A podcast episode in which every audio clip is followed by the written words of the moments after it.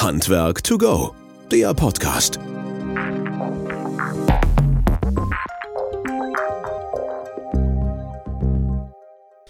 Ja, hallo und herzlich willkommen zu unserem Podcast Handwerk to go. Schön, dass ihr wieder eingeschaltet habt und dabei seid. Ähm, vielen lieben Dank für euer Feedback und die Rückmeldungen zu unserem letzten Podcast. Hat uns auch wieder sehr gefreut. Ähm, insbesondere freut uns natürlich immer, wenn ihr mit Ideen, Wünschen oder ähnliches auf uns zukommt, in welche Richtung wir Themen mit aufnehmen können, aber natürlich auch, welche Personen wir gerne mit in den Podcast nehmen können.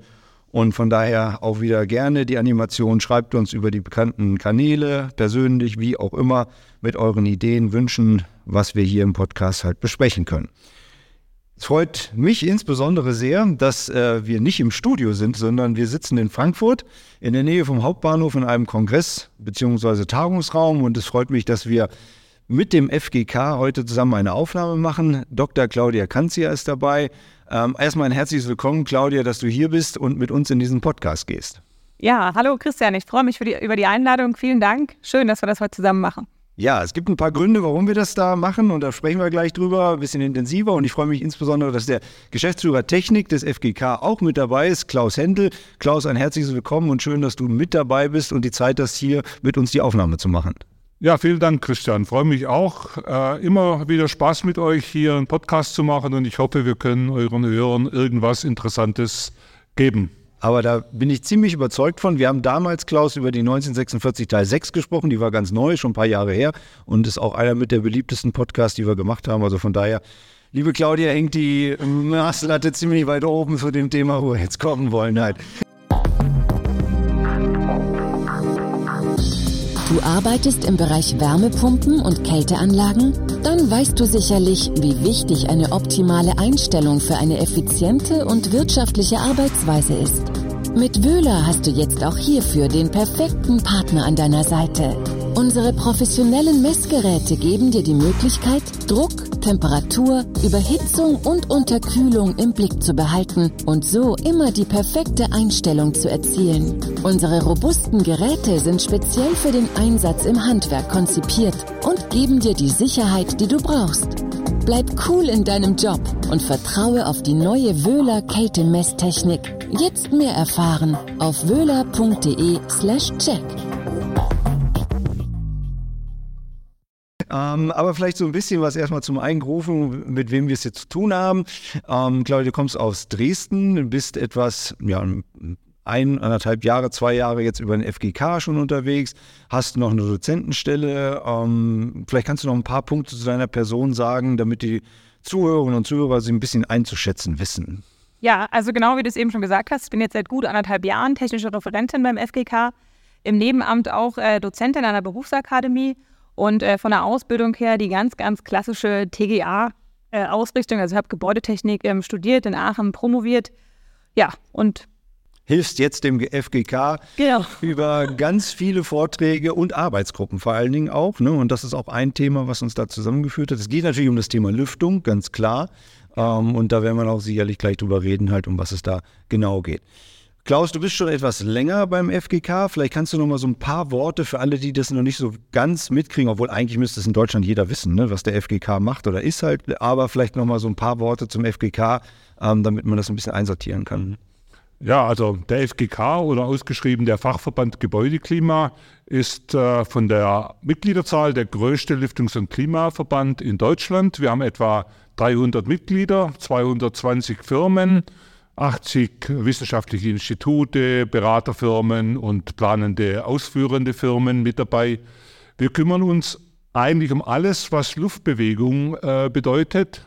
Kernthema ist Lüftung, Luftqualität, Innenraumqualität, aber natürlich auch Themen, die thermische Behaglichkeit, Raumklimageräte. Also dort ist unser Schwerpunkt alles, was durch Ventilatoren bewegt wird, also alles, was Luftbewegung bedeutet Lüften, thermische Behaglichkeit durch Luftbewegung und in unseren Arbeitsgruppen sind beispielsweise natürlich deshalb auch Ventilatoren zusätzlich mit organisiert.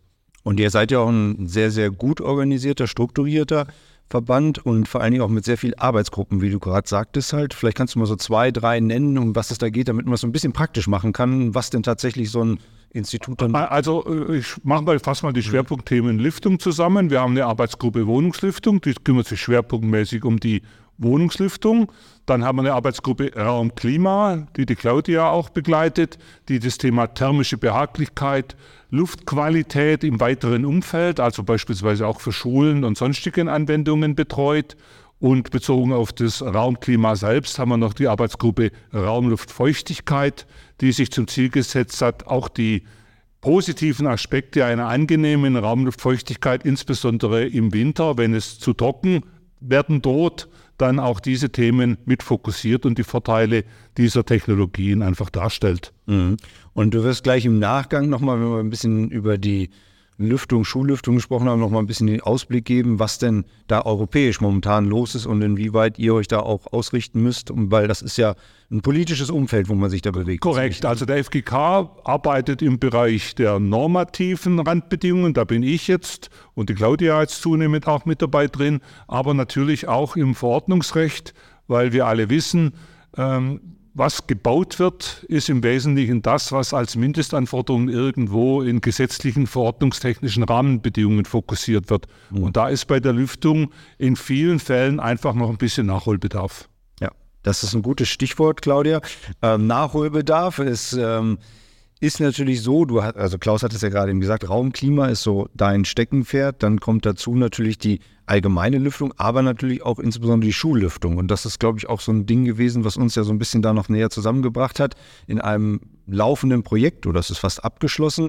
Ähm, dir liegt die Schullüftung sehr im Herzen. Das haben wir im Vorgespräch schon gemerkt gehabt und mit sehr viel Begeisterung ähm, dabei zu sein. Was ist für dich so dieses ausschlaggebende oder der ausschlaggebende Punkt dabei, insbesondere bei der Schullüftung oder Lüftung für Schulen?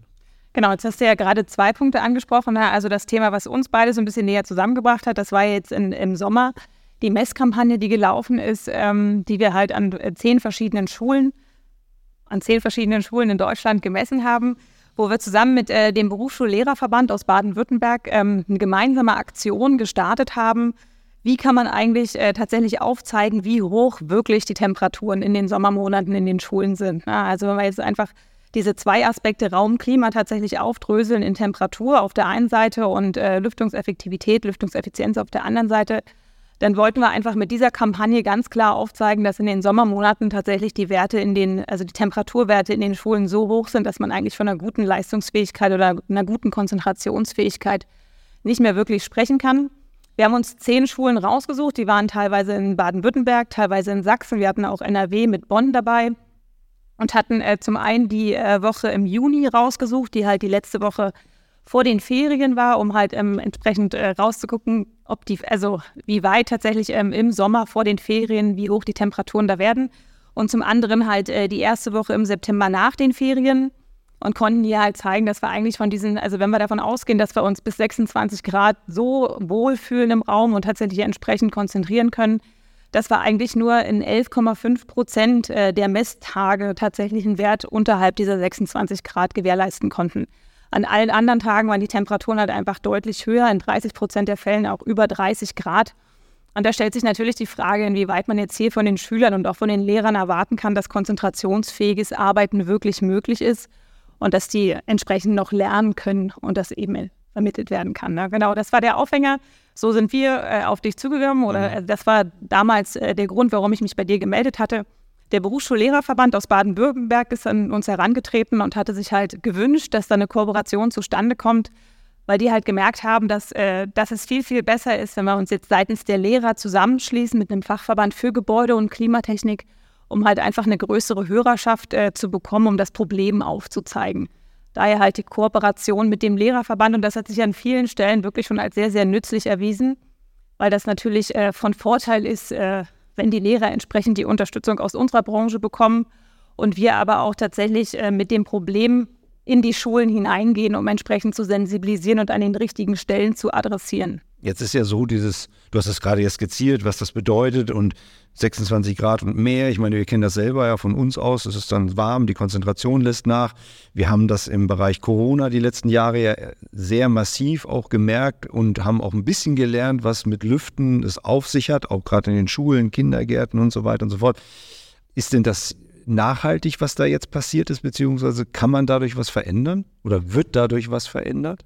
Genau, also jetzt kommst du auf das Lüften zu sprechen. Ne? Das ist äh, die zweite Sparte. Das, hat, äh, das war jetzt gar nicht das, was wir mit den Temperaturmessungen aufzeigen wollten, sondern mhm. hier geht es jetzt wirklich um die Leistungsfähigkeit. Und was braucht es eigentlich an frischer Luft, um irgendwie äh, die Konzentrationsfähigkeit ähm, garantieren zu können? Und tatsächlich müssen wir zugeben, ist die traurige Erkenntnis, dass, äh, dass wir den Corona-Schwung nicht so richtig nutzen konnten. Also in der Corona-Zeit wurde stark sensibilisiert, ne? Lüften ist wichtig. Tatsächlich aber ja mehr äh, aus dem Aspekt heraus der Virenübertragbarkeit und der Ansteckungsgefahr. Es ging hier gar nicht so wirklich um die Leistungsfähigkeit und die Konzentrationsfähigkeit. Und uns ist jetzt nicht wirklich gelungen, diesen Schwung so mitzunehmen, dass nachhaltig adressiert werden konnte, es braucht frische Luft, saubere Luft in Klassenzimmern. Mhm. Ja gut, aber es das heißt nicht uns gelungen. Also du bist ja nicht oder ihr seid ja nicht hauptverantwortlich dafür, sondern das muss ja jeder Einzelne auch so ein bisschen mitmachen und äh, von den Eltern, von den Lehrern und so weiter und so fort. Also da müssten wir ja erstmal genau. uns. Genau, also das ist der ne? springende Punkt. Ich wollte jetzt mit uns, meine ich auch gar nicht zwangsläufig uns als FGK, sondern tatsächlich eher uns als Gesellschaft. Mhm. Weil äh, die Gelegenheit war natürlich eigentlich günstig, entsprechend zu sensibilisieren. Und wir haben ja in den Momenten auch verstanden, dass es frische Luft braucht aber halt nicht nachhaltig genug, um zu verstehen, dass es halt einfach generell ein Wohlfühlfaktor oder ein Gesundheitsfaktor ist, um die Konzentrationsfähigkeit, ähm, Konzentrationsfähigkeit zu, zu halten.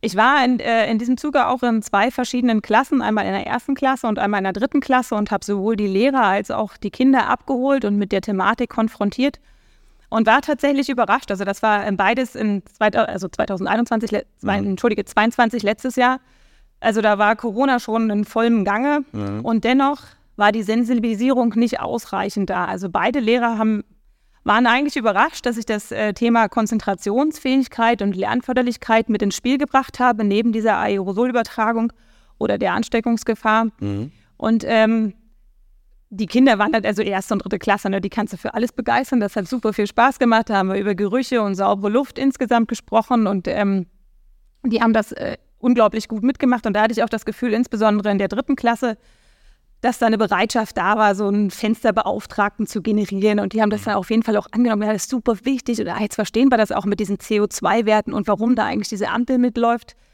Aber es hat halt einfach nochmal jemanden gebraucht, der in die Klasse reingeht und das in Ruhe erklärt. Also das, was jetzt irgendwie einfach so von außen reingegeben mhm. wurde, Lehrer messt, Lehrer macht die Fenster auf, das reicht halt einfach nicht. Das mhm. hat einfach nicht gereicht. Ja. Und das sollte ja jetzt auch so ein bisschen mit diesem Versuch oder mit diesem Auftrag aus dem Lehrerverband halt so ein bisschen nachgewiesen werden, beziehungsweise untersucht werden. Was ihr jetzt da jetzt mitbegleitet habt oder wie mitbegleitet habt. Genau, das war einfach nochmal so eine Untermauerung dafür, dass es einfach eine extreme Sensibilisierung der Lehrer braucht. Mhm. Man kann nicht einfach erwarten, ne, dass jeder Lehrer irgendwie von sich aus äh, darüber informiert ist, was es jetzt an Frischluft braucht sondern man muss hier einfach entsprechend sensibilisieren. Und man kann das auch eigentlich gar nicht nur von dem Lehrer erwarten, sondern man muss es von der Klasse erwarten. Man muss da halt einfach irgendwie generell mit den Menschen sprechen. Das muss einfach selbstverständlich, selbstverständlich sein, ne? Du sitzt hier und sagst das so mit voller Begeisterung, dass das so normal ist und dass das so sein müsste. Und warum versteht ihr das da draußen nicht das, so nach dem Motto? Ne? Das wäre der große Wunsch. Ne? Das ist einfach der große Wunsch, dass also ich habe tatsächlich auch überlegt, als ich mit der einen Lehrerin in der ersten Klasse gesprochen habe, die so überrascht war, dass es einen Zusammenhang zwischen der Konzentrationsfähigkeit und der frischen Luft gibt.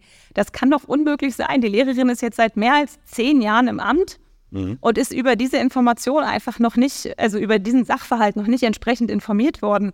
Warum gibt es da nicht im Studium irgendwie so ein Wahlpflichtmodul, wo man sich drei Punkte anrechnen lassen kann, wenn man irgendwie, keine Ahnung, im TGA-Bereich über die Grundlagen der, der Lüftungswirksamkeit oder also das ist mir völlig schleierhaft. Ne? Es gibt Pädagogikrandbedingungen, alles.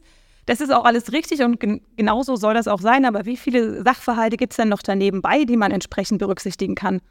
Und wenn wir so einen Lehrer losschicken und für ihn ist das einfach normal und schon in Fleisch und Blut übergegangen, dann ist das auch kein Sachverhalt, der später noch erklärt werden muss. Und ich glaube, da wäre schon viel geholfen bisschen Aufklärungsarbeit mehr zu betreiben. Genau. Ne? Mhm. Ja gut, das geht in anderen Bereichen ja auch weiter. Wenn du überlegst, was ist die richtige Ernährung, wie geht man mit Geld um, wird auch in der Schule erklärt. Ne? Ja, aber auch gut. ja, weiß ich, aber ist nicht so. Ne? Also da könnten wir genauso ein Plädoyer für halten. Aber wir sind jetzt im Bereich der, der Lüftung. Was, ähm, also deine Erkenntnis jetzt aus diesem Vorhaben heraus oder auch von den Gesprächen und auch von den Schulungen, die du geführt hast, was, was empfiehlst du denn? Was soll denn gemacht werden und wie kann man denn damit arbeiten und das auch vernünftig präventiv halt auf, äh, organisieren? Also bei allem, was ich jetzt erlebt habe in den letzten zwei Jahren, seitdem ich im Fachverband tätig bin und mich da engagieren konnte in den Bereichen, bin ich eigentlich zu dem Schluss gekommen, dass wir den Lehrern und den Schülern den allergrößten Gefallen tun, wenn wir diese Aufgabe vom Schreibtisch nehmen und nicht zusätzlich noch erwarten, dass jetzt mitgemessen wird, dass mitkontrolliert wird, sondern dass wir halt uns einfach darum kümmern, dass entweder in der Nachrüstung dezentral oder aber in der Sanierung oder direkt in der Planungsphase zentral RLT-Anlagen berücksichtigt werden. Ne? Dass einfach gar, also dass dieser Punkt der Sensibilisierung tatsächlich an der Stelle einfach gar nicht wirklich nötig ist, sondern wenn wir einfach sagen, hey, wir haben eine Lösung für euch, ne? wir können dafür, also wir können garantieren, dass die Schüler und die Lehrer im Klassenzimmer permanent äh, eine Frischluftversorgung haben, eine vernünftige Tem Temperierung haben. Dann können die sich konzentrieren, können ihre Sachen lernen. Die Lehrer können den Unterricht so machen, wie sie es sich halt vorgenommen haben. Und die Baustelle könnten wir schon mal aus dem Klassenzimmer rausnehmen. Weil der Lehrer hat ja unglaublich viel Verantwortung. Ne? Er ist Seelsorger und muss, hat irgendwie einen Bildungsauftrag. Es gibt so viel was auf den Schultern der Lehrer lastet. Mhm. Und das ist einfach ein Punkt, den könnten wir wegnehmen. Da könnten wir einfach sagen, hey, wir haben eine Lösung, ne? sprecht uns an, egal ob Altbau, Neubau, dezentral, was auch immer. Wir können, äh, wir können Vorschläge machen. Wir haben auf der Homepage viele Lösungsmöglichkeiten. Wir freuen uns immer, wenn sich jemand an uns wendet Kommen wir gleich noch zu, wie man da an euch wenden oder wie man sich an euch wenden kann. Aber ähm, Klaus, vielleicht um dich nochmal so ein bisschen da auch zu deiner Expertise zu haben, ist denn das dann auch praktisch? Also wird das denn so erfolgt oder erfolgt das denn auch so, gerade im Neubau oder in der Sanierung? Oder müssen wir da und ihr vor allen Dingen auch mit dicken Brettern da noch bohren? Also wir müssen mit ganz dicken Bohren, mit ganz dicken Bohren durch die dicken Bretter gehen. Weil, äh, ich sag mal, eins hat Claudia gerade gesagt, es ist die, die, die Aufmerksamkeit der Lehrer, der Öffentlichkeit ist da noch nicht gegeben. Noch viel schlimmer ist eigentlich, dass die Aufmerksamkeit der zuständigen Baubehörden da noch gar nicht äh, auf der Tagesordnung steht, dass die tatsächlich dieses Thema Lüftung in die Planung, in den Baufortschritt mit reinnehmen. Und äh, wie Claudia gesagt hat, äh, einerseits muss man die Leute darauf Aufmerksamkeit machen, aufmerksam mhm. machen, aber wir haben natürlich auch Lösungen und viel besser, was die Lehrer auch erwarten können, ist, wenn wir tatsächlich die Lösungen gleich bei der Planung mit berücksichtigen. Und da sind die Bauträger, die, die Bauzuständigen, die Planer auch mitgefordert und die Architekten. Leider, Corona hat gezeigt, in vielen Fällen denken die Leute an Lüftung jetzt. Da hat sich ein gewisser Denkwechsel äh, eingestellt. Aber wenn es dann um Kosteneinsparungen geht, um äh, Prioritäten, um Wichtigkeiten, dann ist es, fällt es nach wie vor immer noch sehr häufig runter und man geht lieber an gestalterische Elemente ran, architektonische Elemente, wie dass man von vornherein Lüftungslösungen mit einsetzt. Mhm. Claudia, und wie würdest du dir sozusagen diese perfekte oder das perfekte Klassenzimmer oder die perfekte Schule dann da wünschen? Also wie, wenn, wenn du jetzt quasi so mal auf der grünen Wiese wärst. In Anführungsstrichen. genau. ähm, also jetzt muss ich natürlich so ein bisschen einschränken, dass meine Expertise sich äh, ja eher in Richtung Lüftungs. Ja, ja, das äh, meinte ich auch in dem Bereich. Also wenn wir uns jetzt äh, mit dem, mit dem Berufsschullehrerverband nochmal kurz schließen, da gibt es ja auf jeden Fall auch immer die akustische äh, Rückkopplung und da gibt es auch immer die, äh, die Fragestellung zu der entsprechenden Farbgestaltung und der Lichtgestaltung. Das ist jetzt äh, tatsächlich nicht so richtig unsere Expertise wenn auch ich sofort einsehe, dass äh, alle diese Punkte natürlich Einfluss auf das äh, perfekte Klassenzimmer haben. Ne? Wir können uns alle vorstellen, dass sich das leichter in einem Klassenzimmer lernt, in dem die Akustik vernünftig ist und in dem auch die Farbgestaltung einfach ansprechend ist. Aus der Lüftungstechnik heraus würde ich mir einfach wünschen, dass die, dass die, äh, dass die Klassenzimmer halt entsprechend mit äh, maschineller Lüftung versorgt werden, ne? wie auch immer das jetzt gestaltet wird. Also im Neubau ganz klar zentral vorsehen, entsprechend planen. Aber auch das Nachrüsten von dezentralen Lüftungslösungen ist eine sehr, sehr attraktive Möglichkeit, um halt einfach äh, generell diese 1000 ppm, die ja immer kursieren, ne, mehr als 1000 ppm wollen wir ähm, eigentlich im Klassenzimmer nicht haben. Ja. Und das können wir auch dezentral auf jeden Fall umsetzen.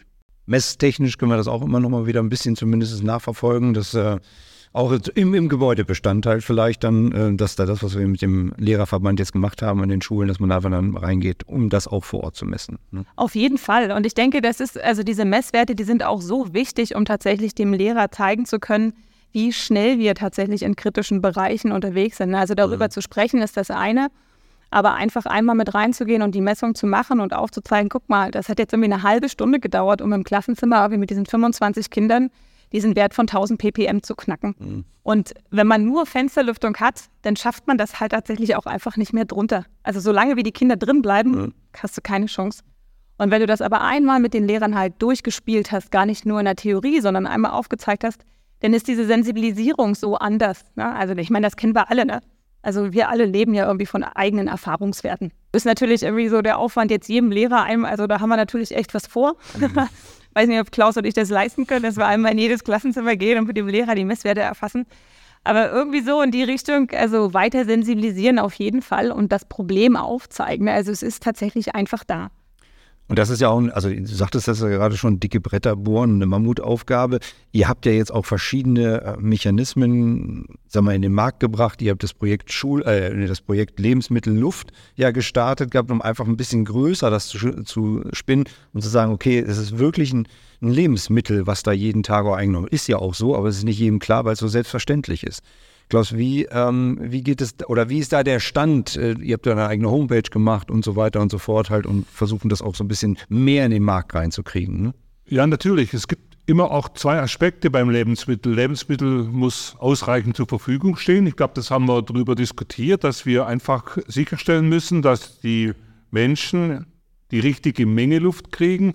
Aber es muss natürlich auch in der richtigen Qualität vorliegen. Also die Luftqualität muss auch entsprechend sein. Das heißt, unser zweites Augenmerk gilt natürlich auch immer, wenn gelüftet wird, dass die Luftqualität, die dann dort zu lüften verwendet wird, auch hygienischen Ansprüchen genügt. Und man muss auch leider klar sagen, sehr häufig ist die Außenluftqualität feinstaubbelastet ja. und insbesondere wenn ich auch an Straßenzügen Schulen habe oder auch Schulen sind im innerstädtischen Bereich, dann ist auch Außenlärm oder Außenschadstoffbelastung nicht unmittelbar die Luft, die wir unmittelbar zum Lüften verwenden wollen. Und Lüftungstechnik kann natürlich auch mit Feinstaub und sowas äh, umgehen und entsprechende Filtertechniken sicherstellen, dass auch bei belasteter Außenluftqualität oder, oder hohen Außenlärmpegeln eine ausreichende Lüftung sichergestellt wird. Also wie gesagt, das sind immer zwei Aspekte. Einerseits die Luft selber, dass mhm. genügend da ist, mhm. und zum Zweiten, dass die Qualität der Luft auch gut genug ist. Und ich wundere mich auch immer, wir haben es auch mal abgeschätzt, wenn ich heute in einem Schul- Klassenzimmer eine Lüftungsanlage nachrüste, dann sprechen wir so Vollkosten von etwa 30 Euro pro Jahr und Schüler. Das heißt, wenn wir 30 Euro pro Jahr und Schüler in die Hand nehmen, dann können wir für gute Luftqualität in, in Klassenzimmern sorgen. Und diese Größe ist für mich jetzt nicht so weit weg. Das, das sind mhm. drei Euro im Monat, ne, ja. die jetzt an der Stelle in dieses, ja. in dieses, äh, in diese Technik, in diese Luftqualität investiert werden muss. Und wie gesagt, Studien zeigen deutlich eine erhöhte Leistungsfähigkeit. Es geht 10 bis 15 Prozent erhöhte Leistungsfähigkeit der, der Schüler in diesem Rahmen. Wir sprechen da 10 bis 15 Prozent. Das ist eigentlich, wenn man Abitur mhm. äh, voraussetzt, ein Jahr. Ja, ja. Das an der Stelle. Und das muss man auch klar so adressieren mal, worüber wir hier sprechen. Mhm. Ähm, die Argumente liegen ja völlig auf der Hand und es ist ja vollkommen klar, ähm, dass es eigentlich sinnvoll ist, das zu machen und dass es nicht viel Geld ist, das in, in, in die Hand zu nehmen, um das umzusetzen. Was meinst du, woran scheitert es? Ich meine, du bist auch häufig in Berlin, ihr seid in politischen Gesprächen da unterwegs. Wir haben jetzt gerade die ganze äh, Finanzproblematik, sag mal, mit der Förderung und so weiter äh, mittendrin.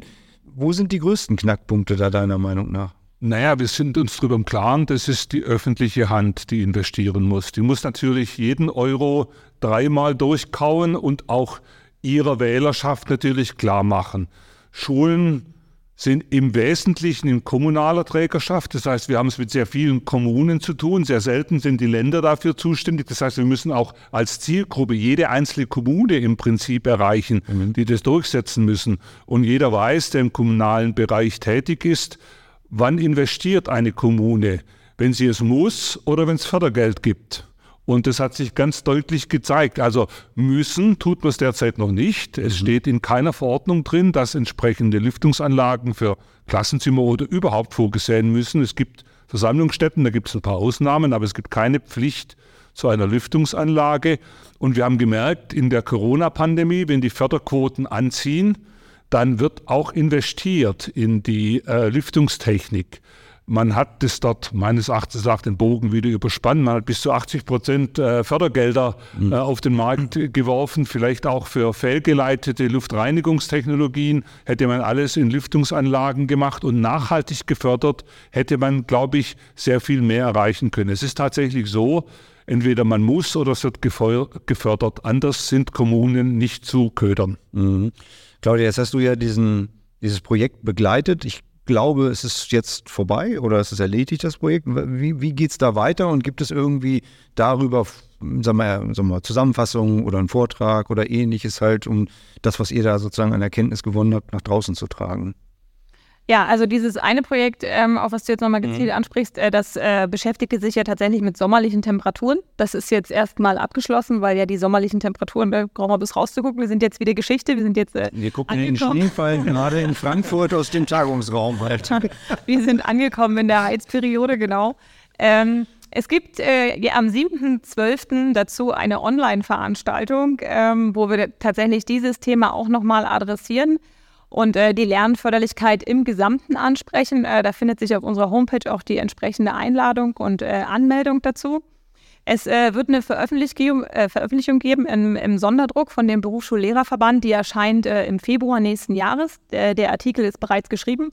Den werden wir sicherlich auch auf eurer Homepage hochladen und wird, mhm. den wird es auch bei uns ähm, zum Hochladen geben.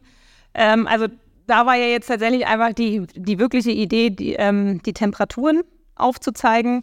Es ist aber ganz klar, dass neben den Temperaturen ja auch weiter auf die CO2-Problematik aufmerksam gemacht werden muss. Und da wird es zusammen mit dem äh, Berufsschullehrerverband auf jeden Fall äh, weitere Messkampagnen geben, sehr, sehr gerne auch mit euch. Ne? Also es muss eigentlich, äh, muss der nächste Schritt sein, dass wir irgendwie so Datenlogger installieren und Langzeitmessungen machen. Ne? Also dass wir über den einzelnen Tag hinaus mhm. tatsächlich auch irgendwie einfach über mehrere Tage, um einfach die Problematik aufzuzeigen. Es ist irgendwie mit einem Tag äh, nicht erledigt, sondern wir haben das Problem ja immer. Und das ist genau das, was Klaus gerade gesagt hat. Ne? Wenn wir uns diese Studien angucken, die zum großen Teil in Dänemark gelaufen sind, ähm, dass wir Konzentrations- und Leistungsfähigkeitseinbußen von 10 bis 15 Prozent haben. Wenn wir oberhalb dieser 1000 ppm liegen, dann haben wir halt irgendwie einfach, ne, wenn wir das überspitzt formulieren, irgendwie Kosten von einem Schuljahr länger, was wir die Schüler in die Schule schicken müssen. Und äh, wenn man diese Problematik halt einfach mal über einen längeren Zeitpunkt aufträgt, ne, dass das jetzt nicht einfach, es ist eine Stunde irgendwie mal über 1000 ppm, sondern es ist eigentlich der Standardfall. Das äh, ist aus unserer Sicht eigentlich äh, der nächste Punkt oder der nächste Schritt, den wir gehen müssen, dass wir zeigen, es ist keine kurzfristige, kurzfristige Problematik, wie wir es jetzt irgendwie ja mit den hohen Temperaturen im Sommer haben. Ne? Das kann man ja irgendwie mhm. ins Gar drücken und sagen, naja gut, aber Sommer haben wir ja nicht immer. Nee, das stimmt, Sommer haben wir nicht immer, aber hohe CO2-Konzentrationen haben wir tatsächlich immer. Mhm. Also da auch versuchen, in die breite Masse zu gehen, weil eigentlich müsste das doch möglich sein, ähm, genügend Schulen zu sensibilisieren, vielleicht auch Bundesländer oder wie auch immer da zu sensibilisieren, die da Wenn du da eine gute Idee hast, äh, Christian, die würde ich super gerne nehmen, weil tatsächlich ist das extrem schwierig. Mhm. Also die Messung, die ich jetzt gemacht habe zur CO2-Messung, das äh, war tatsächlich so gut möglich, weil ich äh, den Kontakt über meine Kinder in die Schule habe. Mhm. Als wir die Temperaturmessung jetzt im Sommer gemacht haben, war ich wirklich überrascht, wie schwierig das ist, Schulen motivieren zu können, sich an so Messkampagnen zu beteiligen. Das hat am Ende auch nur in zehn Schulen geklappt, weil das entweder der BLV oder halt ich über Dresden und Bonn, weil das freundschaftliche Kontakte waren, die Möglichkeit hatten, direkt über die Lehrer reinzugehen. Mhm. Ansonsten einfach mal so anzuklopfen und zu sagen, wir haben da eine super gute Idee, ist wirklich brutal schwierig. Ja. Also ja, wenn die, du da eine gute Idee hast, die nehme ja, ich gerne. Ich habe keine, äh, jetzt aktuell keine gute Idee, aber ich, wir können ja dazu aufrufen, wer ja, hier mithört, ja, halt, genau, wer hier gute Ideen hat. An. Also, ah, also jeder Tages- und Nachtzeit ruft mich an. Okay, äh, die Claudia gibt gleich nochmal ihr Einfallstor durch, wie man da hinkommt halt, aber ähm, wer A, eine gute Idee hat, natürlich hier herzlich gerne äh, den Aufruf, aber wer natürlich auch jemanden kennt, der einen kennt oder sowas und dann auch oder eine Schule hat, ne, genau, genau, und da auch gerne mitmachen möchte, also von daher herzlich gerne bei uns melden oder oder beim FGK melden. Wir würden das dann gegenseitig vermitteln. Sehr gern, genau. Jetzt, äh, wie erreicht man das denn, dass man da an euch kommt? Also es gibt ja eine Homepage ne? und da soll man dann an, an deine E-Mail-Adresse schreiben? Genau, oder? also wir sind ja alle direkt verlinkt auf der Homepage. Da kann man sich äh, per E-Mail melden, per, per Anruf melden. Also FGK. FGK oder .de, ne?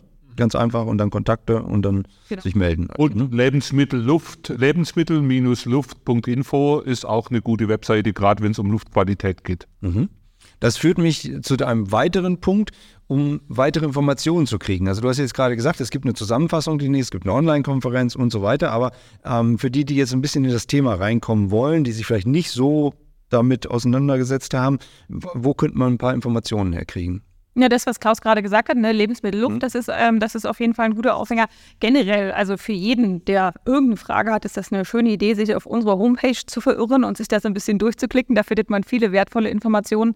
Und konkret zur Schullüftung halt tatsächlich über den Reiter Lebensmittelluft. Und da gibt es dann den Unterordner und da gibt es dann zum einen halt die verschiedenen Literaturen, die, die wir selbst gestellt haben, aber auch weiterführende Literaturen und Dokumente und auch entsprechende Anlagen, die nachgerüstet werden, Hersteller, die sich einbinden. Also da kommt man schon relativ weit. Mhm. Und auch hier gilt, ne, also sobald ich beim Durchscrollen merke, so alleine komme ich jetzt nicht weiter, suche ich mir die Infoadresse und schreibe eine E-Mail und das wird auf jeden Fall an Klaus oder mich weitergeleitet und wir melden uns dann zügig einer adäquaten Antwort zurück.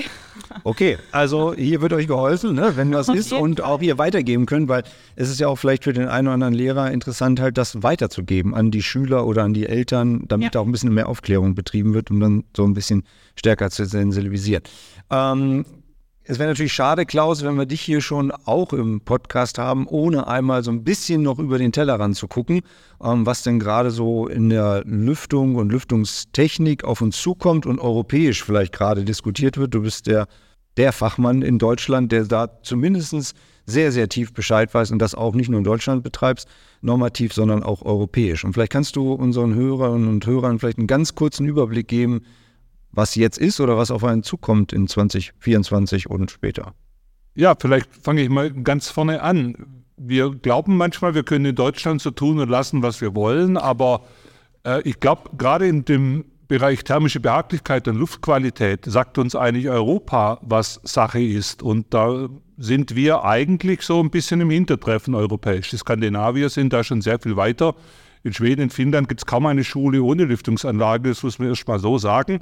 Und Europa oder insbesondere auch das Europäische Parlament ist natürlich national oft viel gescholten, aber im Sinne von Verbraucherschutz und Sicherstellung einer, einer, eines guten Umfeldes ist eigentlich das Europaparlament der Meilenstein. Und gerade in Richtung Lüftung, Luftqualität, überhaupt alle Innenraumklimaparameter hat uns doch sehr gefreut, sehr überrascht, dass wir nach vielen Jahren der intensiven, ich sag's mal so, Lobbyarbeit, kann ich schon ganz deutlich so sagen, auch viele Vertreter des Europaparlaments gewinnen konnten, zum Beispiel in der Gesamtenergieeffizienzrichtlinie für Gebäude, also das sogenannte EPBD, Energy Performance of Buildings Directive, die die Rahmen auch für unsere nationale Umsetzungen, wie es GEC oder NF ist. Also GEC und NF ist eine Umsetzung der europäischen EPBD. Dort hat das Parlament im Frühjahr diesen Jahres einen eigenen Paragraphen zur Innenraumqualität neu in den Gesetzentwurf geschrieben. Der Artikel 11a sagt ganz klar, die Mitgliedstaaten müssen in den Gebäuden Anforderungen an die Innenraumbedingungen stellen. Das betrifft die Luftqualität, insbesondere die thermische Behaglichkeit, mhm.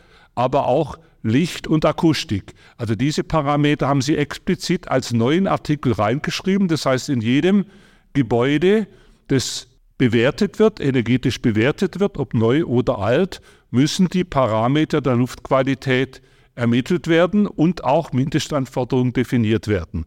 Also das Europäische Parlament ist da sehr weit gegangen. Leider, und das war auch in der Vergangenheit immer so, ist das Europäische Parlament an der Stelle nicht so wirklich der bestimmende Faktor, sondern es ist der Europäische Rat, also die Nationalstaaten. Mhm. Und die Nationalstaaten sind immer daran interessiert, möglichst ihre eigenen äh, Dinge zu kochen und versuchen, das Europäische Parlament ein bisschen zu beschneiden. So ist insbesondere auch dieser Luftqualitätsparagraf ein bisschen unter die Räder gekommen, weil die Nationalstaaten sich da nicht reinreden lassen wollen. Also es ist immer so, Europa, Europäisches Parlament hat sehr ambitionierte Ziele im Hinblick auf Verbraucherschutz, die regelmäßig von den Nationalstaaten wieder zurechtgestutzt werden.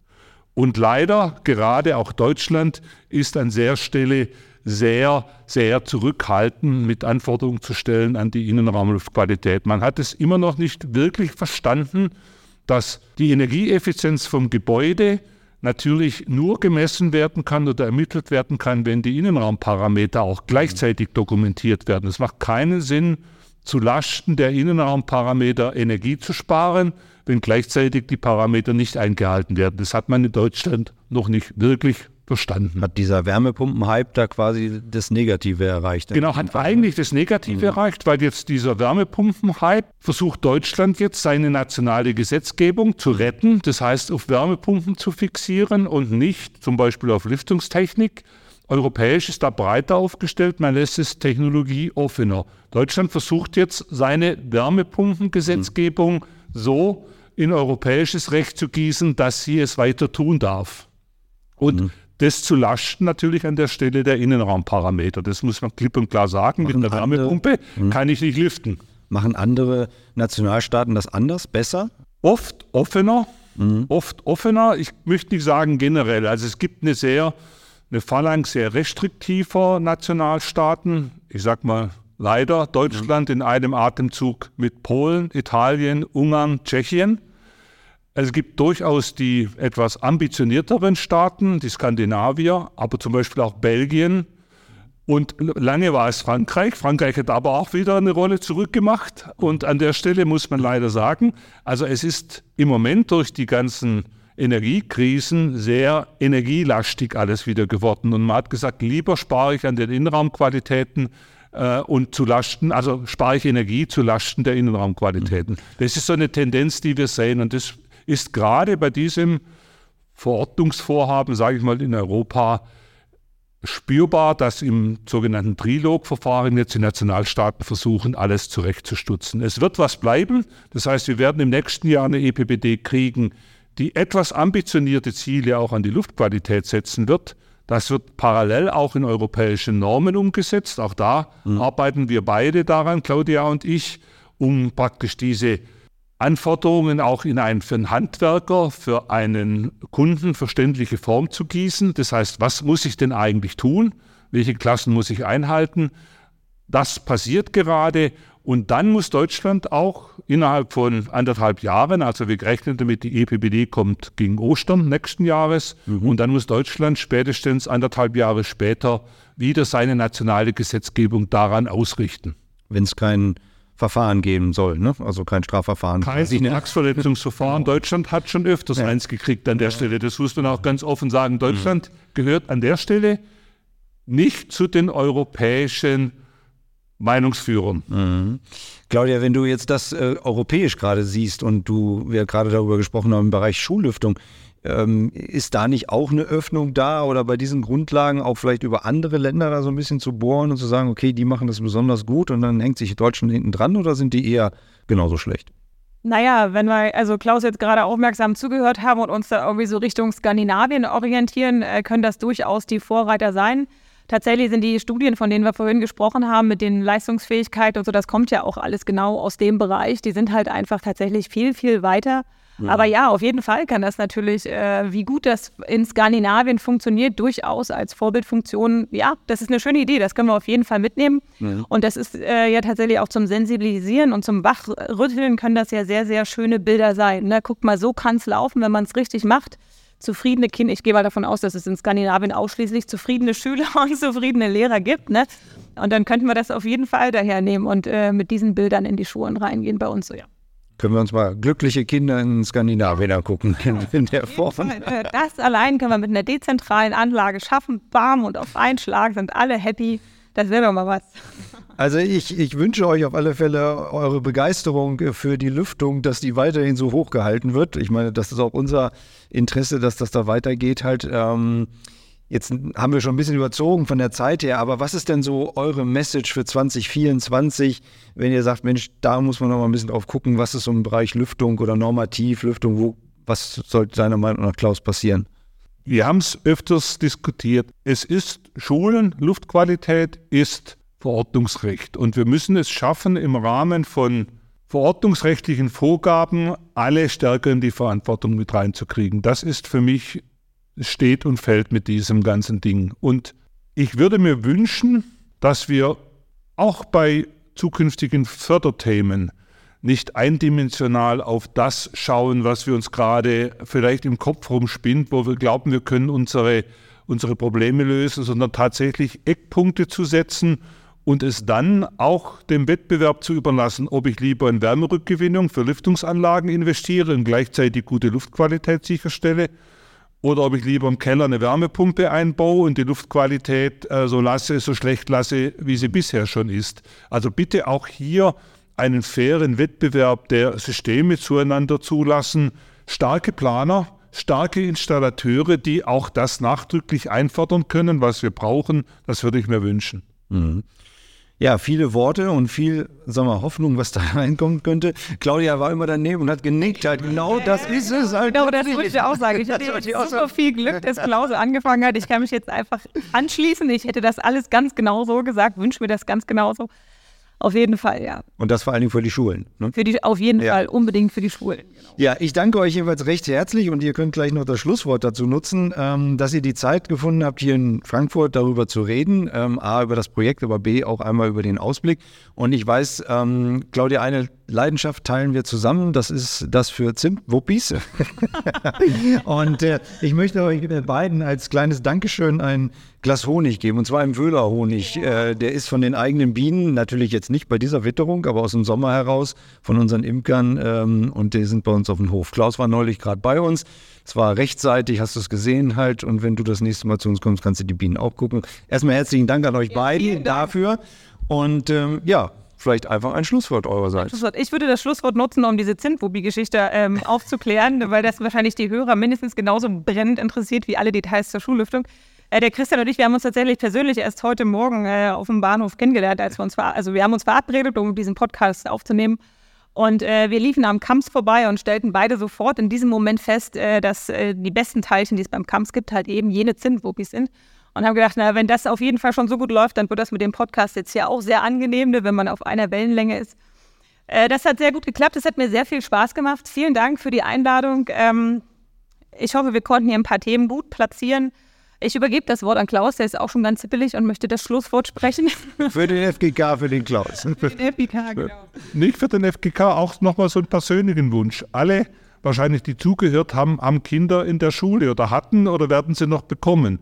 Und ich kann alle nur anregen, auch in den Diskussionen mit Schulträgern, nicht nur, ich sage mal so, die Papiermenge zu diskutieren oder hitzefrei zu diskutieren, sondern tatsächlich auch die Leute zu sensibilisieren und sagen, es gibt Lösungen, wo man was besser machen kann. Und äh, wie gesagt, für mich immer besser machen ist einfach das Ziel, was wir alle haben sollten. Und dazu gehört in der Schule nicht nur äh, der Pausenhof, sondern auch die gute Luftqualität. Ein besseres Schlusswort hätten wir nicht finden können. Danke euch beiden und noch einen effektiven Tag und vor allen Dingen auch ein, ein gutes Jahresendgeschäft mit viel positiver Stimmung. Handwerk to go, der Podcast.